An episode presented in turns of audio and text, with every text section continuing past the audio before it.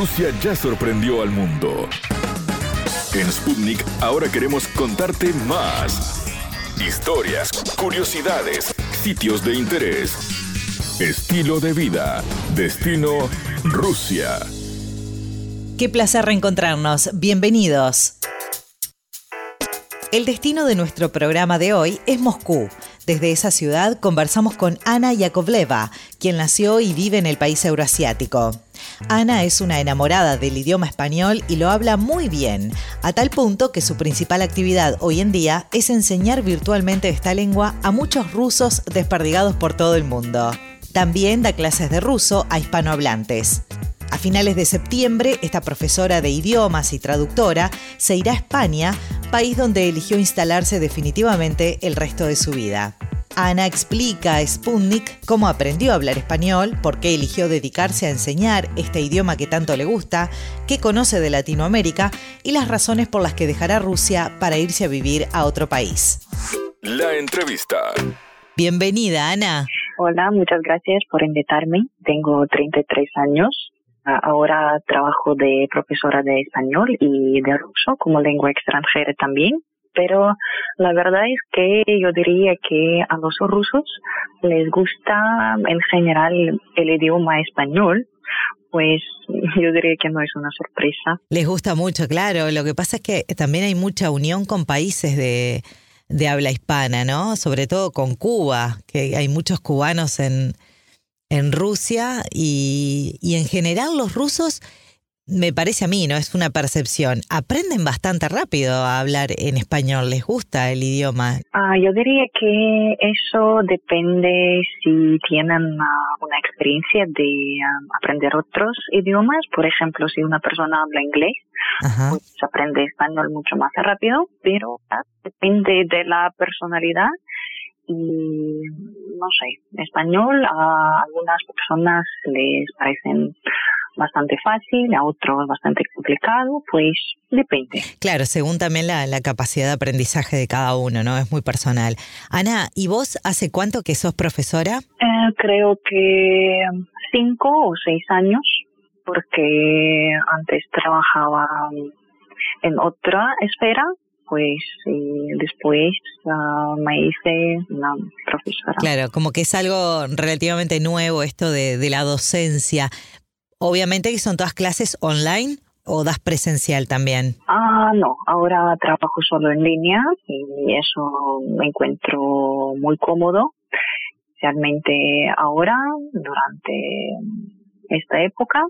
Y también es lo que más importante para mí trabajar en línea porque ahora uh, estoy un poquito mm, como me aburre Moscú, pues quiero cambiar de aires y trasladarme a otro lugar. Para mí es muy importante tener un trabajo en línea que... Que te puedas movilizar y seguir con tu, con tu trabajo, exacto. Sí. Y porque en Moscú, claro, naciste ahí. ¿Y dónde te gustaría, por ejemplo, dentro de Rusia? ¿Moverte dentro de Rusia o irte a otro país? No, no. Yo quiero ir a España.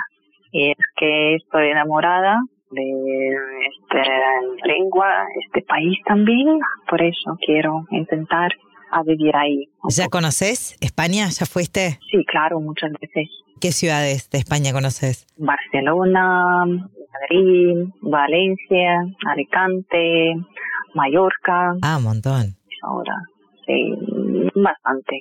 Ha sido varias veces. ¿Y ya estás preparando cuando, o sea, ya tenés todo más o menos diseñado y armado o recién es una idea? Oh, no, ya tengo billetes.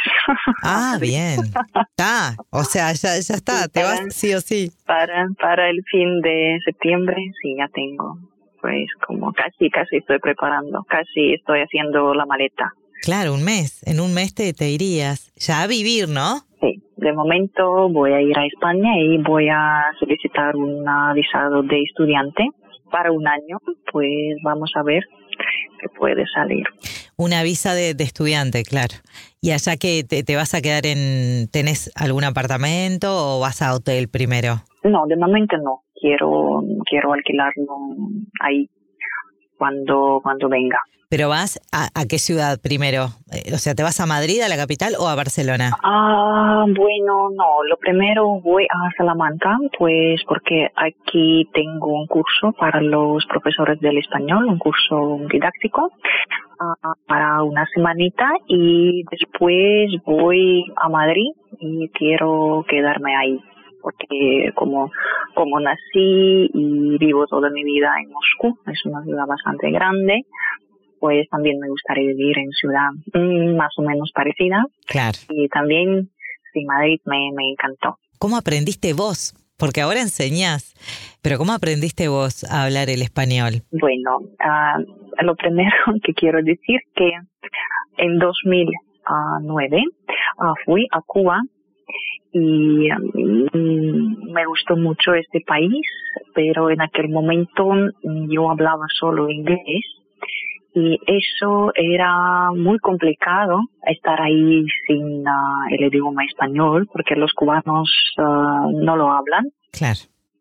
Pues en aquel momento yo decidí que um, sería genial hablar, hablar español y dentro de un año, cuando yo ingresé a la universidad para aprender inglés, un programa de traducción y comunicación intercultural, también decidí que aprender solo inglés es aburrido y elegí español como, como segunda lengua.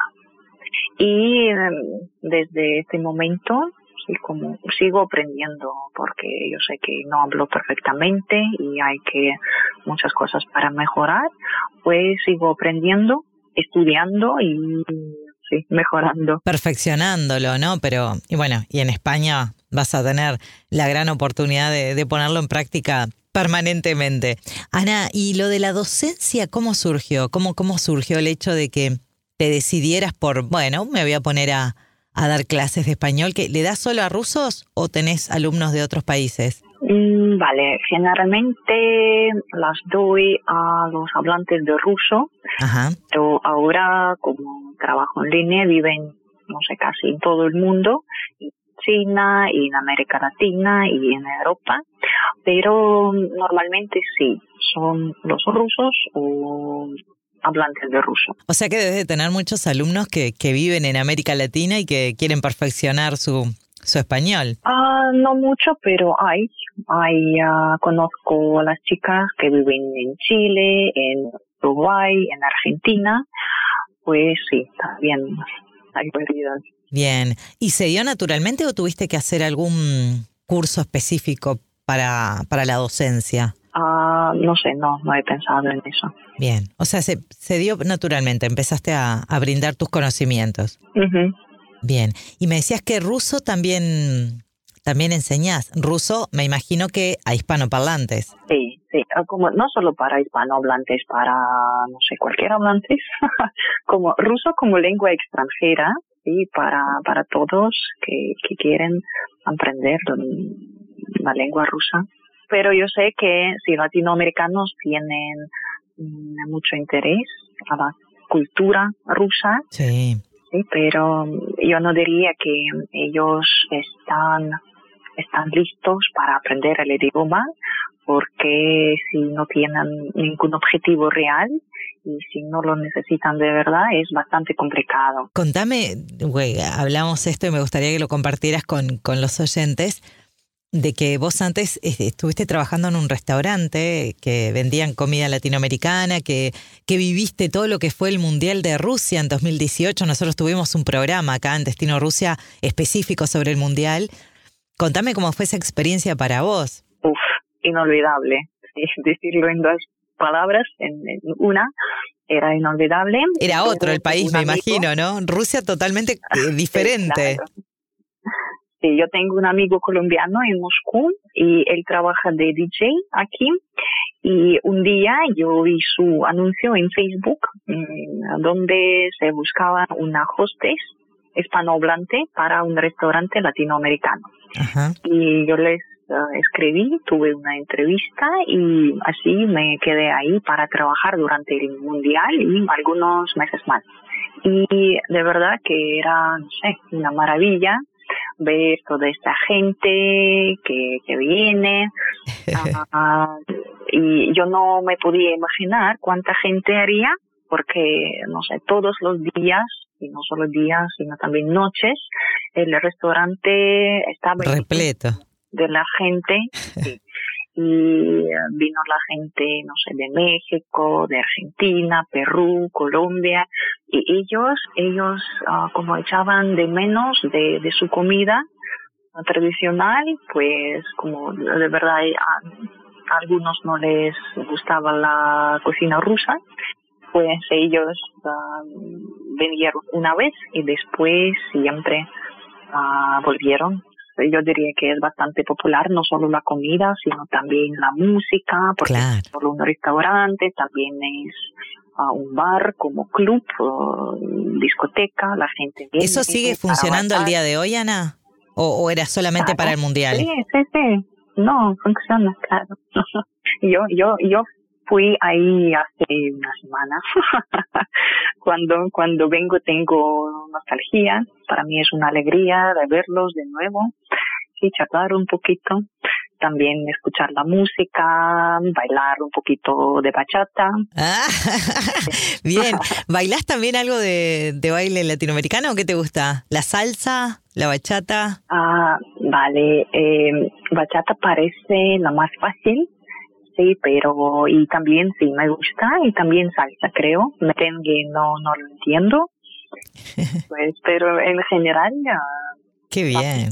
Y los bailes son bastante populares en Rusia. Está bueno saber que en Moscú hay varios varias opciones de poder ir a bailar música latinoamericana. Ah, de verdad, en Moscú hay todo lo que quieres, cualquier hora de, del día y de la noche, se puede encontrarlo todo de, cualquier tipo, de la comida, de entretenimiento, de, no sé, de ocio, pues sí. Siendo una ciudad que tenés todo, y, tan linda como Moscú, por lo que me dicen, ¿no? Yo no conozco, lo tengo en el TV, pero me han hablado maravillas de Moscú.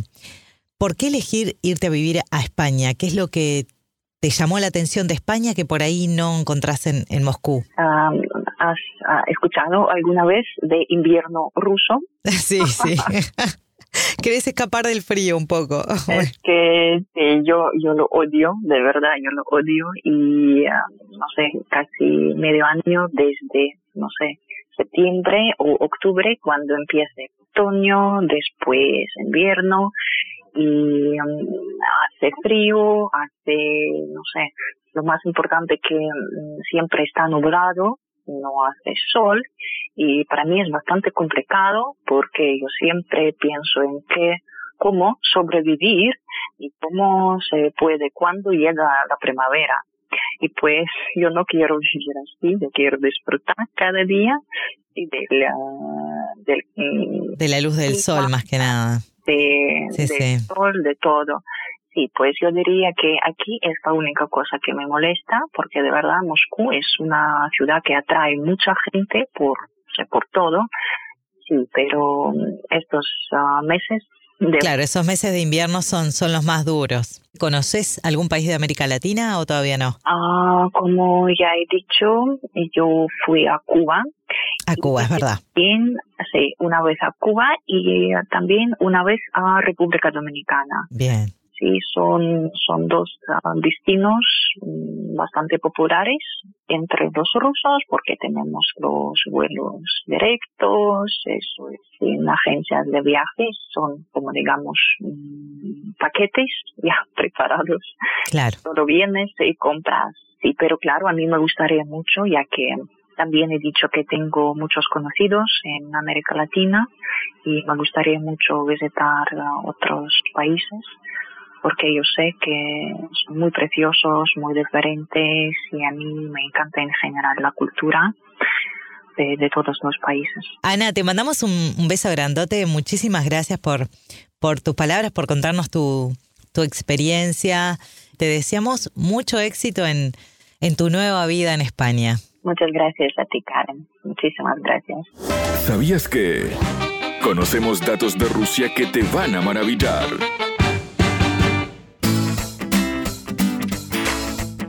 El ruso es el séptimo idioma más hablado del mundo. Además, es lengua oficial en ocho países y tiene una fuerte presencia en otros diez. La mayoría de los extranjerismos del idioma ruso son galacismos.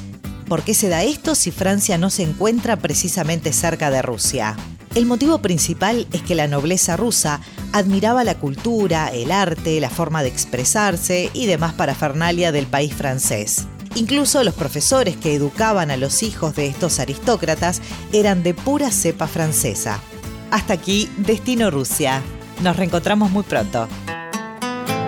Destino Rusia.